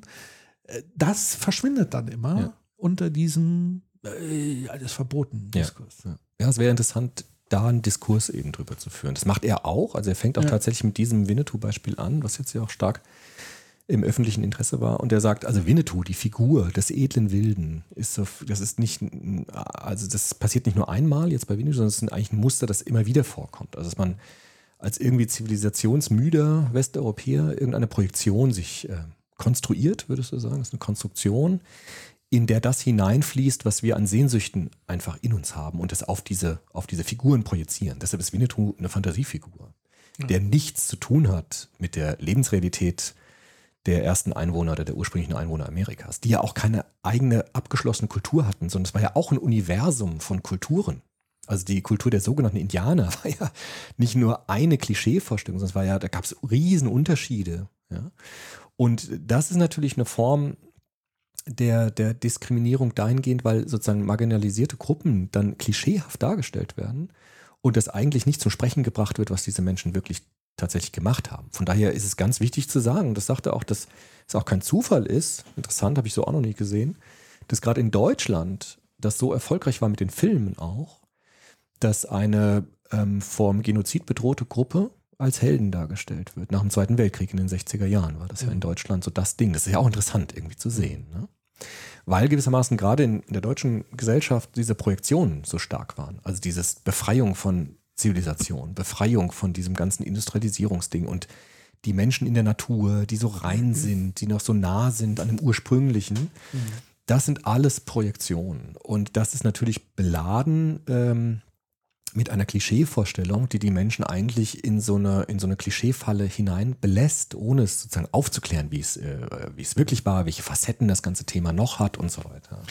Allerdings, und das ist auch nochmal wichtig zu wissen, weil du gesagt hast, es hat Anschluss gefunden. Ja. Und es hat ja schon vor, ähm, also es gab auch große Karl-May-Fans und Nationalsozialisten. Ja. Das heißt, das war nicht erst eine Nachkriegserfahrung. schon vorher, ja, Also die Filme schon. kamen halt, aber die Ja, Bücher waren sozusagen Ja. vorher schon sehr populär. Und was man da nicht vergessen darf, was die Geschichte im Kern vermittelt hat, ist ja, dass der sogenannte edle Wilde Mhm. ins Christentum konvertiert hat. Also er wurde einer von uns, also er wurde sozialisiert in unserem Sinne, Mhm. in unsere Hegemonie hinein. Weil der letzte, der Satz auf dem Sterbebett, wo Winnetou, ähm, ich weiß gar nicht, wie hieß der Bösewicht, ich bin gar nicht so Center, deep drin, ich, Center, der, genau, ähm, wo er in Old Shatterhands Armen stirbt, sagt, ich bin doch ein Christ. Das sind so die letzten Worte. Also das heißt, auch diesen Kontext in der Narration muss man natürlich immer mitsehen.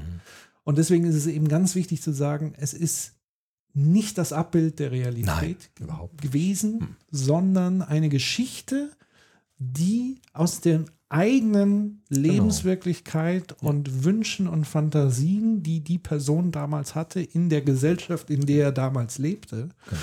Und heute ist die Gesellschaft wieder eine ganz andere. Und deswegen knirscht und knarzt es natürlich von ganz alleine. Ja.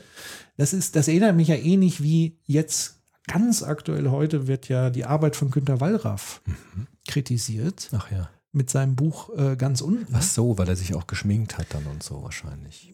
Genau, und weil er sozusagen sehr einseitig wiederum die Okay. türkische Community als sehr schwach und so weiter Okay. dargestellt hat, wo ich sage, liebe Leute, in der Zeit, wo Wallraff das getan hat, war das eine Revolution, Ja. weil niemand hat sich zu der Zeit darum gekümmert, um die Kultur der Gastarbeiter, ihre sozialen Zustände.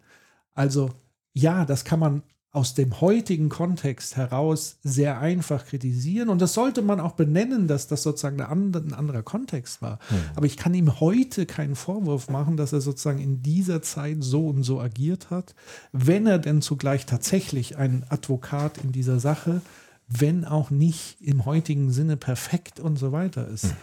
Ähm, und das sieht man ja sehr schön, weil es gibt ja, äh, ich weiß nicht, ob du es mitbekommen hast, wo Wallraff tatsächlich in der neueren Zeit, das ist schon ein paar Jahre her zumindest, aber hat er ja wirklich sich geblackfaced Okay. und ist auf so ein deutsches Volksfest gegangen. Und das fand ich also wirklich, das war dann aus der Zeit gefallen wiederum. Schon. Also auch damals könnte man sagen, gut, er hat sich Kontaktlinsen reingemacht, hat Okay, sich sozusagen so gegeben. er hat sich geblackfaced, um zu gucken, was für Reaktionen das Genau, er war dann auf so einem deutschen Okay. Volksfest, Mhm. aber Mhm. durch sein Blackfacing, was so erkennbar war, dass da irgendwas nicht stimmt, Mhm. Mhm. hat natürlich auch die Reaktion letztendlich verzerrt und es hat einfach Das ist aus der Zeit gefallen. Ja. und hat, ist aus der Zeit gefallen. Das finde ich auch. auch wenn recht seine. Absicht sozusagen eine Ja. in Anführungszeichen gute war, Mhm. war das ein nicht gelungenes Experiment, würde ich Mhm. sagen. Interessant, ja. Ja, würde ich auch so sehen, weil das ist jetzt ja auch sehr hinreichend bekannt, dass Blackfacing rassistisch ist. Äh, Zumal äh, Günter Wallraff in der Zeit, wo er das produziert hat, alle Möglichkeiten gehabt hätte, einen äh, äh, schwarzen Menschen zu nehmen, Mhm. Ja, der direkt Natürlich, diese Erfahrung schon selber macht Ja, und klar. das mit ihm zu machen. Ja, Aber. Mhm. da ging es ihm um sich selbst und dann sind wir nämlich wieder in dieser Ausbeutungslogik, auch wenn er das vielleicht so nicht bewusst wollte. Mhm. Aber anstatt dass er sozusagen andere in der schwarzen Community nimmt, um zu zeigen, was er eigentlich zeigen will, Mhm. spielt er sich selber in den Vordergrund, weil er natürlich auch ökonomisch davon profitiert und so weiter. Und zack, sind wir schon wieder in der ökonomischen Struktur. Mhm. Interessant, gell? Mhm. Okay. Ja, also das wäre quasi das Buch von Jens Balzer gewesen, jetzt in ganz Kurzform, aber das ist seine Pointe, eigentlich diese zwei Kulturbegriffe gegeneinander zu stellen. Und da wollte ich nochmal jetzt zum Schluss vielleicht auf den Reckwitz nochmal eingehen. Andreas Reckwitz hatten wir mal gehabt mit der neuen Mittelschicht oder neuen Mittelklasse, die er aufbaut, eine digitale, globale Mittelschicht und das neue Prekariat. Er hat in diesem Buch Ende der Illusion, also Ökonomie, Kultur in der Spätmoderne, hat er auch ein Kapitel über Kultur. Und er sagt, soziologisch wurde immer wieder versucht zu definieren, was ist Kultur. Das ist eigentlich nie wirklich gelungen, weil das einfach ein viel zu großer Begriff ist. Aber er hat gesagt, man kann heute ein paar Strukturen verdeutlichen, wie wird mit Kultur umgegangen. Also was ist unser Umgang mit Kultur? Und er macht das, was Soziologen immer machen, auch Parsons hat das gemacht, die, den Gesellschaftsbegriff gegenüber dem Kulturbegriff zu priorisieren. Also Kultur hat eine bestimmte Funktion für ein gesellschaftliches Miteinander. Und er sagt, wenn wir das strukturell uns so mal so angucken, so er durchleuchtet das ja immerhin auf die Strukturen, dann sagt er, es gibt so zwei Grundformen der kulturellen Praxis. Ja, ist ja ein praxeologischer Soziologe, sagt, es gibt bestimmte Praktiken, die einen bestimmten Kulturbegriff präferieren. Und er sagt, es gibt auf der einen Seite den Begriff der Hyperkultur. Der Hyperkulturbegriff ist genau das, was er auch mit dieser neuen Mittelschicht verbindet. Also das Mischen von Kulturen. Ich picke mir raus, was mir gefällt, was mein Selbstwertgefühl erhöht, was mich wohlbefinden macht. Postmodern. Ich, postmoderner Kulturbegriff. Ich reise viel, ich schaue mir alles an, ich mische ganz viel, ich sample ganz viel, ich mache Yoga, Tai Chi, ich gucke mir. Bier-Yoga. Ja, also alles mische ich und alles äh, eigne ich mir im Grunde an. Ähm, und bin damit sozusagen transkulturell, interkulturell wahnsinnig stark aufgestellt. Ja? Und bin sozusagen ein Reisender durch die Kultur. Das ist Hyperkultur. Das können nur Leute machen, die sich das leisten können, auch, sagt er. Deshalb neue Mittelschicht, global, digitalisiert, reisefreundlich, offen ja, für das Neue, auch das Neue suchend, auch grenzüberschreitend. Interessanterweise das Feindbild Ja. der äh, äh, Neofaschisten, der Genau. Rechtspopulisten, die ja sagen, das sind die Globalisten, die Genau. Kosmopoliten und so weiter, Genau. die liberale Schicht, die genau. Genau, und damit sind wir beim zweiten Kulturbegriff. Nämlich es gibt eine Gegenbewegung zur Hyperkultur, die nennt er Kulturessentialismus. Das sind jetzt Personengruppen oder auch ja, Communities, die sagen, ähm, ich möchte die Kultur wieder äh, vereindeutigen. Mhm. Ja? Das sind zum Beispiel Kommunitarier, die sagen, also wir brauchen so, wie Charles Taylor das mal gesagt hat, wir brauchen so einen Artenschutz für Kulturen. Also wir müssen das erhalten, dass das nicht McDonaldisiert wird und nur noch Coca-Cola über draufsteht und die Hyperkultur greift sich alles und mixt alles durch, sondern wir brauchen so Schutzräume für Kultur. Das ist ja der verquere Begriff des Ethnopluralismus, Ja. den zum Beispiel Genau. gibt, der aus äh, rechtspopulistischen Kreisen immer wieder verwendet wird. Also man suggeriert, man hat einen Pluralismus, der aber nicht besteht aus einer Vermischung, sondern eben einer klaren Separierung. Und dann suggeriert man damit, wir sind doch eigentlich tolerant gegenüber anderen Kulturen, solange sie sich sozusagen weit genug von uns äh, entfernen. Genau. Und er sagt, genau diese beiden Positionen in Bezug auf Kultur stehen heute gegeneinander in unserer Gesellschaft. Also es gibt eine starke Gruppe von HyperkulturbefürworterInnen und es gibt aber auch die Gegenbewegung des Kulturessentialismus. Und das ist interessant für unsere heutige Gesellschaft. Wie wird dort mit Kultur umgegangen und wofür wird Kultur verwendet? Und äh, der Kulturessentialismus hat eher so eine Form des Bewahrens. Das wäre auch wie Peter Berger das beschrieben hat, ne? diese Kontaminationsabwehr. Also zu sagen, ich möchte meine Kultur irgendwie geschlossen halten. Ich möchte auch, dass sie nicht kontaminiert wird. Ja, der ist ja ein schwieriger Begriff der Kontamination, könnte man sagen, weil Hyperkultur würde sagen, es gibt nicht das Reine, das dann kontaminiert wird, sondern es gibt eh immer Kontamination und dann macht dieser Begriff gar keinen Sinn mehr. Und diese beiden Kulturbegriffe stehen gewissermaßen konträr heute in unserer Gesellschaft gegeneinander. Und das ist auch etwas, was der Balzer im Grunde aufgreift für seinen Appropriationsbegriff, weil er sagt, dieser hyperkulturelle Umgang mit, mit Kultur, der dann sich aneignet und neu schöpft und, und mischt, ist für ihn viel interessanter als dieser Essentialismusbegriff, der sagt, Kultur gehört nur bestimmten Gruppen oder gehört, wie du es eben gesagt hast, in eine bestimmte Region der Welt und darf dort nicht raus. Und er würde sagen, der Balzer, also Appropriation wird immer problematisch, wenn ich sozusagen Kultur präsentiere und darstelle und gleichzeitig so einen Essentialismus damit mittransportiere und die Menschen einsperre in ihre Identitätsfalle einer bestimmten Region, Kultur, wo sie nicht raus können, weil ich mir das so auf die Fahnen schreibe. Ja. Und äh, deshalb äh, fand ich das interessant, dass der Balzer parallel ge- geht mit dem, mit dem Reckwitz, mit diesen beiden Begriffen. Und der Balzer würde sagen, und da bin ich mir nicht ganz sicher, ob er recht hat, die Lösung ist die Hyperkultur.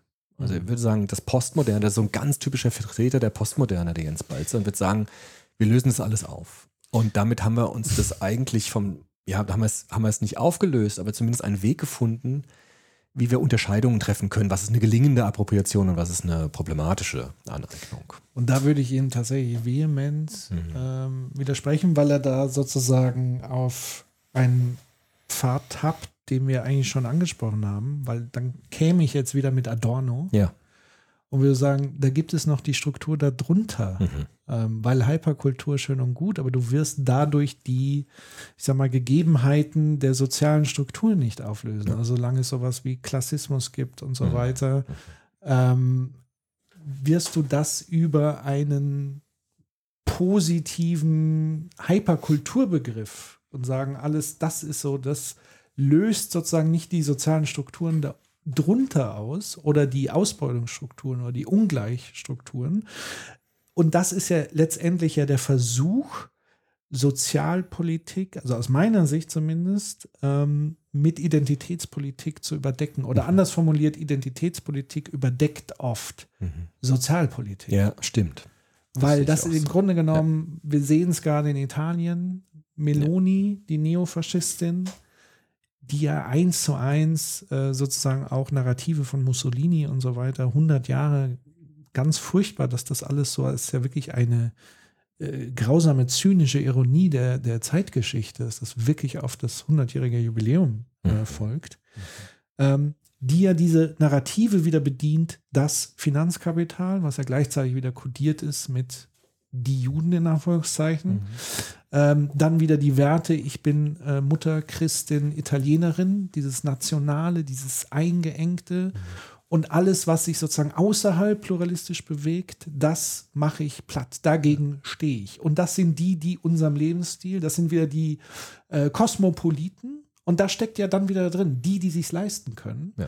Weil sozialpolitisch ähm, was ist passiert in Italien? Wir hatten durch die Eurokrise einen unfassbaren äh, äh, wirtschaftliche Austerität, also Sparsamkeitsdiktat. Wir erinnern uns, das, was den Griechen nochmal widerfahren ist, auch den Italienern letztlich widerfahren. Und in diesem Zusammenhang, also beispielsweise mussten zahlreiche Krankenhäuser schließen aufgrund ähm, dieser Sparpolitik und so weiter und so fort. Was übrigens dann zu Corona zum Teil dafür zugeführt hat, diese katastrophalen Bilder, die wir gesehen haben, weil das Gesundheitssystem damals schon kaputt gespart war. Und das sind all diese sozialen Phänomene, die ich aber nicht klar benenne, weil dann müsste ich eine andere Sozialpolitik machen. Aber sie will ja in dem gleichen neoliberalen Fahrwasser weitermachen. Und deswegen überdeckt sie es aus meiner Sicht mit Identitätsthemen, indem man sagt, diese Gruppe ist schuld daran. Die äh, äh, nehmen uns das weg äh, und so weiter. Ähnlich wie Trump ein bisschen, oder? Ja, das ist Trumpismus. Mhm. Es gab auch ähm, zahlreiche Artikel jetzt dazu, die, wo auch viele gesagt haben, das ist jetzt nicht Mussolini, sondern vielleicht mehr Trump. Mhm. Aber letztendlich kann man ja auch sagen, alle bedienen sich letztendlich diesem gleichen Muster. Also es geht immer um, ich definiere, was zum Volk dazugehört und was nicht. Das sind wir, das sind die. Und ich grenze mich nicht nur ab, sondern ich nehme eine feindschaftliche Position gegenüber der anderen Gruppe ein. Das ist sozusagen immer das Hauptmuster, abgesehen von noch so Sachen charismatische Führung, also autoritärer Stil auf eine Person. Ähm, aber das sind die Grundmuster sozusagen und da spielt es fast keine Rolle, ob ich das faschistisch, rechtspopulistisch, trumpistisch. Es, es hat immer diesen Ansatz, ich will Pluralität weghaben. Also eine Art Gleichberechtigung, das interessiert mich nicht. Immer ich gegen die anderen. Und auch ähm, Jan-Werner Müller ist so ein äh, Politikwissenschaftler, der viel über Populismus ähm, geschrieben und geforscht hat, der eben auch gesagt hat, Populisten nehmen dann gerne die Identitätspolitik mit rein, weil sie damit eben anschlussfähig sind, weil sie viele sozusagen in der Bevölkerung erreichen, was ja offenbar hier auch der Fall ist. Ähm, aber damit wird im Grunde genommen keine richtige Politik gemacht. Das ist eben so diese Ablenkung und diese Stigmatisierung und Feindstilisierung. und das ist halt interessant, dass das sozusagen immer dieses Grundmuster ist, egal ob jetzt Nationalsozialismus, Faschismus, Trumpismus, es ist immer dieser rote Faden, der gesponnen wird. Wir gegen die anderen und äh, die anderen unterdrücken, vernichten im Zweifel und so weiter. Spannend. Vielleicht noch zum Schluss ähm, gelungene Appropriation. Ja. Ich habe ja das Buch von der Karin Gloy gelesen, Interkulturelle Philosophie. Äh, Das fände ich jetzt auch nochmal interessant zu diskutieren, auch mit dir. Wenn man jetzt diese Folie nimmt, ne, vom Balzer, also Hyperkultur, Essentialismus und so weiter, was du jetzt auch gesagt hast mit Identitätspolitik. Also sie sagt, ähm, es gibt starke Unterschiede, wie wird Philosophie betrieben in der Welt. ja. Und äh, sie geht, interessant, wie ich das finde, ziemlich hart ins Gericht mit der europäischen Philosophie. Zu Recht. Ja. Auch für uns, die wir so viel über Kant gemacht haben. Ja. Ne? Äh, da sagt sie, Kant ist natürlich großartig, die Aufklärung ist großartig, aber es ist, und das rekonstruiert sie ganz präzise, eine Naturbetrachtung, die eigentlich zu dem führt, was wir auch heute an Naturausbeutung sehen können. Also die Aufklärung in Europa hat dazu geführt, das beschreibt sie ganz genau, dass wir die Natur als Verfügbarkeit, als verfügbares äh, Werkzeug verwenden können. Also die Aufklärung hatte die Idee, wir pressen der Natur ihre Geheimnisse aus, indem wir sie tatsächlich auf das Spannbrett spannen und äh, an ihr Experimente vollführen und es richtig so rauspressen, ihre Naturgesetze. Weil wir aus unserem Humanismus heraus das Selbstbewusstsein haben, wir dürfen das. Und sie sagt, dass gerade die Aufklärung und diese West, sie nennt es tatsächlich diese westliche Philosophie, ähm, große Errungenschaften dadurch auch erlangt hat, also im medizinischen Fortschritt, beispielsweise technologischen Fortschritt. Aber sie sagt, wir sehen jetzt, welche Nebenwirkungen das hat. Also auch das hat Schattenseiten. Ja, und wir haben ja immer, ich habe ja immer den Kant so bejubelt, Ja. auch jetzt im letzten Mal, ne, mit dem ewigen Frieden und Ja. so. Das ist ja irgendwie eine große Figur für mich irgendwie. Aber ich habe jetzt auch bei der Karin Gloy nochmal lernen müssen, dass auch diese Art, Philosophie zu betreiben, ihre Schattenseiten hat. Also dass das auch sozusagen immer, ist eigentlich dialektisch gedacht. Ne? Philosophie ist immer dialektisch. Alles hat einen Schatten, also alles hat einen Gegenwurf. Und die Aufklärung hat natürlich das große Problem, die Natur auszubeuten.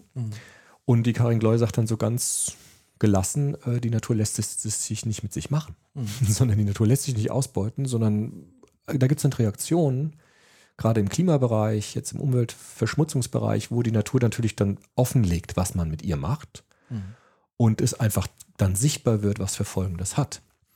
Und sie sagt, ein Gegenentwurf, das fand ich jetzt auch total interessant, ist so die asiatische Philosophie. Und dann greift sie so eins heraus, nämlich den Taoismus, der so eine ganz andere Perspektive auf die Natur hat, der viel körperlicher ist. Also der viel mehr diese Einheit von Mensch und Natur sieht und viel mehr diese ähm, Wechselwirkung zwischen Natur und Mensch betrachtet. Und sie sagt tatsächlich, dass sie die Hoffnung hat, dass wir stärker in diese Philosophierichtung jetzt uns entwickeln, anstatt diese Schattenseiten der Aufklärung immer weiter zu treiben und damit die Natur immer weiter zu zerstören. Und das ist, finde ich, auch so eine Form von, von, von kultureller Appropriation, indem man sagt, also ich gucke mal hin, wie machen das die Menschen, die woanders leben, sozusagen. Ohne jetzt, also sehr respektvoll macht sie das ja. Ne? Das ist ja keine Ausbeutung jetzt des Taoismus, sondern eigentlich auch eine Ethik, also eine Empfehlung, zu schauen, wie wird noch über die Welt gedacht und eine Relativierung der eigenen Position.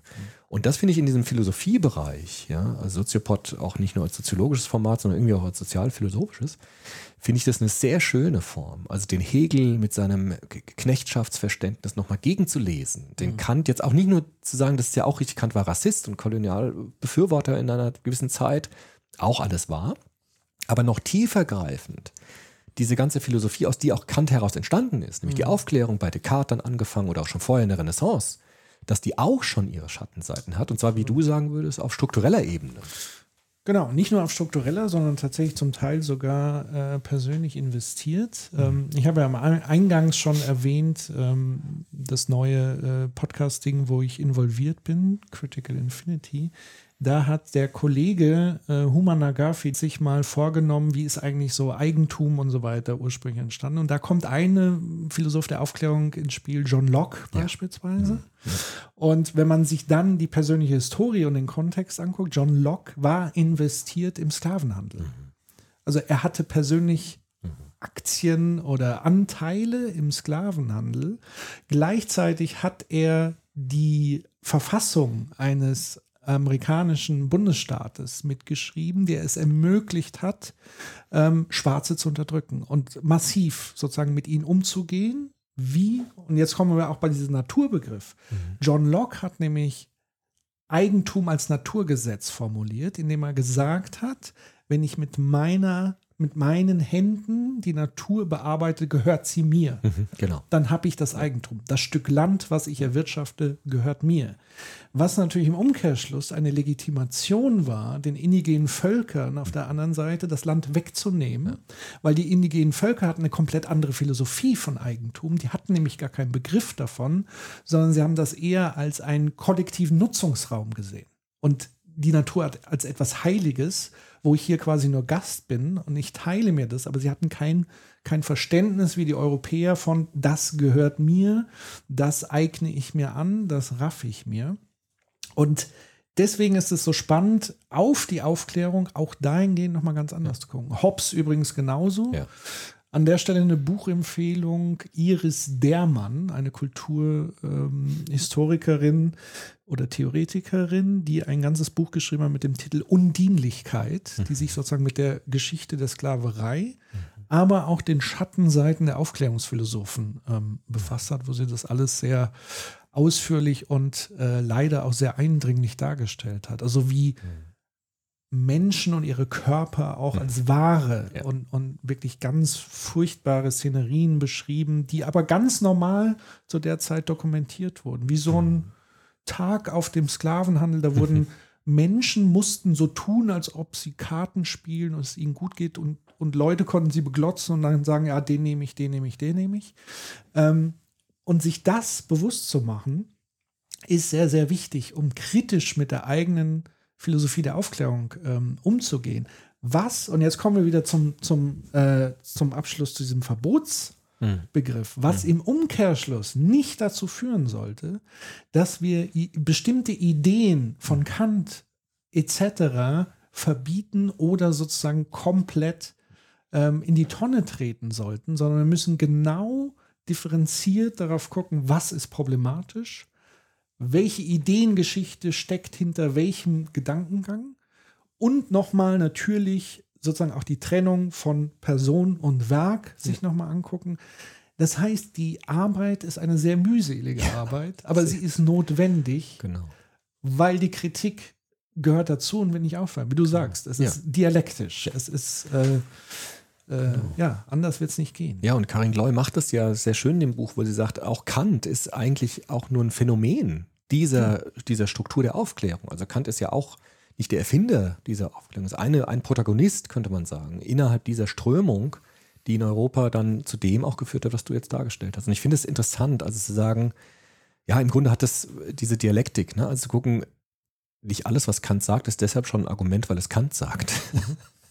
Sondern Genau. zu schauen, aus welchen Quellen speist sich Kant, wie ist die Aufklärung in ihrer wunderbaren Fortschrittsidee und welche Schattenseiten hat sie gleichzeitig damit mittransportiert. Und das finde ich interessant. Und das hat mir auch nochmal bei der Karin Gloy viel gebracht, das so zu lesen. Und auch dort würde man ja sagen, diese Hinwendung zum Taoismus, sie erklärt das sehr schön, dann auch mit diesen Zeichen, die der Taoismus hervorgebracht hat, das ist keine kulturelle Aneignung. Das ist sozusagen der Versuch, zu verstehen, welche Möglichkeiten der Weltbetrachtung gibt es noch, außer der, in der ich sozialisiert worden bin. Karin Gloy hat ja auch studiert, ich glaube, es war sogar die erste Philosophieprofessorin in Deutschland, ist ganz aus dieser, aus dieser Philosophie heraus sozialisiert worden und ist aber mutig genug zu sagen, ich verlasse mal mein Terrain und versuche mal, wenn ich denn darf, mir anzugucken, was andere Leute machen. Und das ist natürlich wertvoll. Ja. Absolut. Ohne und, und gleichzeitig zu sagen, aus welchem Standpunkt heraus tue ich das.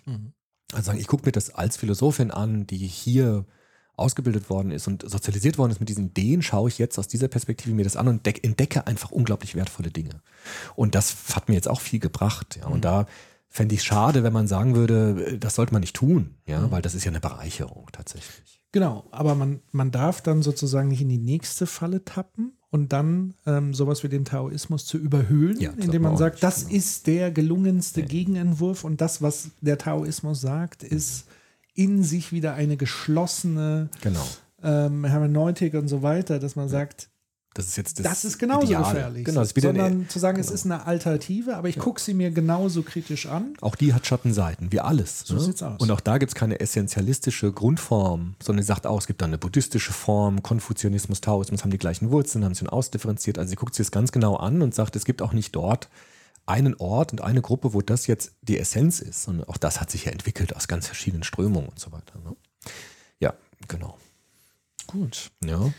Das heißt, das Thema, was wir am Anfang nochmal, was wir am Ende nochmal kurz besprechen wollten, also das Thema Verbote und Normen, Ja. vielleicht können wir das nochmal so abschließend einordnen. Also, ich fasse jetzt nochmal zusammen, was ich so ein bisschen jetzt gelernt habe, ist, man muss sich genau angucken. Wie immer, ja, genau. Äh, man muss sich nicht nur einen Einzelfall angucken, sondern muss auch schauen, welche Struktur liegt dem zugrunde, was wird darüber vielleicht oder damit verdeckt, welcher andere Diskurs wird damit verdeckt. Also das auseinander zu friemeln, ähm, um irgendwann dann vor der Frage zu stehen, ähm, muss ich es jetzt so normativ sanktionieren Hm. mit einer Gesetzgebung? Oder operieren wir in einem Rechtssystem, wie jetzt zum Beispiel im Grundgesetz oder wie auch immer, oder auch Strafgesetzen, die bereits sozusagen ausreichen würden, wenn es massive ähm, Einschränkungen gibt dahingehend. Also Brauchen wir neue Gesetze, ist ja quasi die Frage jetzt dafür. Ich glaube eher nicht. Also, ich wüsste auch ehrlich gesagt niemanden, der das einfordert, aber es Nee, wird immer nicht. suggeriert, Ja, es wird so als ob getan, ja. Also genau. als ob sozusagen gewisse äh, Kräfte und Strömungen jetzt, Hm. also A, es wird so suggeriert, als gäbe es schon Gesetze, die einem etwas verbieten. Äh, und B wird suggeriert, dass es äh, ganz klare Initiativen gäbe, die vorhaben, Gesetze zu entwickeln. Und ganz ehrlich, mir ist noch keine begegnet. Mhm. Also außer diesem Strohmann, der immer wieder ins Feld gezogen wird, der natürlich Anschluss findet bei der Bevölkerung, die natürlich sagen, "Ey, lass mir äh, Ja, ja, verbieten. ähm, aber das, auch das muss man sauber betrachten. Was ist wirklich der Fall? Und was wird sozusagen überhöht und übertrieben dargestellt und was nicht? Und nur dieses Gefühl zu haben, ich werde gegängelt durch Kritik von Leuten, das ist ein bisschen zu wenig. Also klar, das kann einen stören, da kann man auch wiederum Gegenrede machen, aber man sollte das nicht verwechseln mit Gesetzgebung, die so tiefgehend eingreift in eine Gesellschaft und so tun, als ob es das gäbe, wo es einfach nicht der Fall ist. Ja.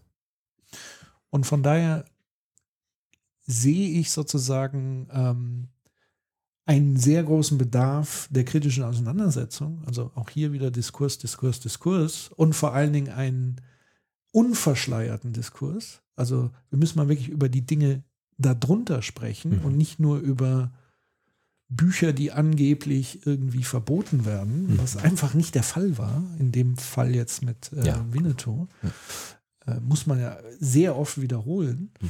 ähm, sondern wirklich mal darüber zu sprechen, was steckt dahinter. Also Ja. eben diese Klischeesierung, ähm, das, was in der Vergangenheit an Kolonialisierung ist, die Aufarbeitung dessen, also was wir zum Beispiel auch erlebt haben, als ähm, die Queen verstorben ist, Mhm. wo ja sofort auch die Mhm. kritischen Stimmen und vor allen Dingen die kritischen Stimmen, die es unmittelbar betroffen hat, nämlich aus Kenia, Mhm. die ja wirklich unter der Ägide gelitten haben oder in ihrem Wissen, ob sie jetzt persönlich verantwortlich war, aber sie ist natürlich Repräsentantin dieses Systems, was dazu geführt hat, dass Leute unterdrückt und ausgebeutet wurden. Ähm, und dann wieder sozusagen, ja, jetzt ist nicht der richtige Zeitpunkt, jetzt müssen wir mal pietätvoll sein. Wann ist denn bitte Mhm. ein besserer Zeitpunkt, als wo alle Augen der Welt darauf gucken, um da eine Stimme zu erheben? Ist es völlig gerechtfertigt, ähm, eine Kritik zu äußern und dann in die Diskussion zu kommen? Ähm, und deswegen ist für mich im Moment überhaupt gar kein Anlass, über irgendwelche Verbote Mhm. oder sonst was zu sprechen, ähm, sondern eher zu schauen, wie sieht es jetzt vielleicht in den Ländern aus, die nicht so eine Gesetzgebung haben wie ich, die relativ klar. eindeutig und Dinge machbar und möglich macht. Ähm, Also im Genau. Diskurs darüber zu sein, ne? das ist entscheidend. Das ist entscheidend und uns sich, wie gesagt, bewusst machen, dass es oftmals gar nicht das gibt, was immer suggeriert wird, dass es angeblich geben würde. Ja. Also Genau. das ist das gleiche wie, auch das hatten wir ja schon sehr oft im Soziopod, dass gewisse Begriffe nicht mehr gesagt werden. Wir hatten ja hier Ja, ja. Peter Hane als, als Beispiel und so weiter, wo ich sage, es ist nicht verboten Mhm. Tut nicht so, als ob es ein Gesetz gäbe, das Ja. das sozusagen unter Strafe stellt, sondern ihr fühlt euch nur gegängelt Mhm. von Leuten, die euch kritisieren. Mhm. Und Meinungsfreiheit bedeutet ja letztendlich nicht, dass der andere gezwungen ist, dem immer zuzustimmen. Nee. Dann wäre es ja nicht mehr Freiheit. So sieht's aus. Genau. Was es ja auch gibt in Regionen der Welt. Äh, absolut. Das Also nicht unterschätzen. Äh, äh, so sieht's mal, so sieht's mal aus. Okay. Gut, Jo. spannend. Ich hoffe, wir haben das einigermaßen Hm. Angemessen vielleicht. ne? angemessen Ausgewogen. ausgewogen und trotzdem erhellend und trotzdem, ja, Mhm. so dass wir dem Thema irgendwie einigermaßen gerecht werden, soweit es in unserer Macht stand. Zumindest mal beleuchtet haben. Ne? Genau. So einen ersten Blick mal drauf und mal gucken, was, was sagen kluge Menschen dazu. So sieht's aus. Vielen Dank für die Vorbereitung, den Impuls. Sehr gerne. Sehr Vielen spannend. Und äh, Dank. Danke für die Diskussion. genau, wir ähm, hoffen natürlich, dass es euch auch gefallen hat. Wie gesagt, wir haben ja zu Eingangs ähm, erläutert, wie es jetzt weitergeht mit dem Soziopod. Also wie gesagt, Soziopod gibt es noch. Wir werden nach wie vor Live-Veranstaltungen machen, aber seht es uns nach, dass wir, wie eigentlich schon immer, Ja, es war ja, wir haben es schon oft wir so haben gesagt. ja nie irgendwie gesagt, äh, wir produzieren jede Woche eine Folge. Das war nie Jetzt war es ja, Fall. ich glaube, so lange hatten wir jetzt noch nie Pause. Ja, das also ich glaube, wir haben im März oder wann die letzte Folge das gemacht. ist richtig. Aber es ist nochmal zu unterstreichen, was wir schon früher gesagt haben. Wir geben unser Bestes und seht es uns nach, wenn es mal länger dauert, bis eine neue Folge kommt. Und es ist, wie gesagt, ja nicht unser Beruf. Eben, deswegen. So, Bleibt uns heißt- treu, auch wenn ihr lange nichts Genau. von uns hört. Ich glaube, ihr profitiert mehr davon, Ja, dass genau. es so ist, wie es ist, weil Ja. es ist keine Lohnarbeit, die Genau. uns irgendwie ver verpflichtet dazu, gewisse Dinge zu sagen, sondern dadurch entsteht ja so eine gewisse, ja, weiß ich nicht, eine Mischung aus Wahrhaftigkeit, zumindest so Authentizität. Authentizität und auch wenn es das wahrscheinlich nie gibt. Ja. Ähm, aber es hat, glaube ich, nochmal eine andere äh, Komponente, wie wenn wir uns jetzt in der Kulturindustrie verpflichtend so wie andere Leute, wenn ich an den armen Herrn Precht oder so denke, Hm. die immer liefern müssen, weil Ja, es stimmt, das ist ihre Stress. Profession ist. Ja, das ist echt Stress. Ja, stimmt. Gut, es gibt schlimmeren Stress. Ja, zum klar. Beispiel Leute, Natürlich. die Pakete ausfahren. aber, natürlich, klar. aber klar. Absolut. Für uns ist es Luxus und Spaß. Und das soll ja auch mittransportiert werden bei jeder Folge. Und das war ja jetzt diesmal, glaube ich, auch so. Genau. In diesem Sinne, ihr Lieben, Gute passt auf Zeit. euch auf. Gute Zeit in schlechten Zeiten. Mhm. Ähm, ja, und auf Auf bald. Bis zum nächsten Mal. bis dann. Ciao. Ciao.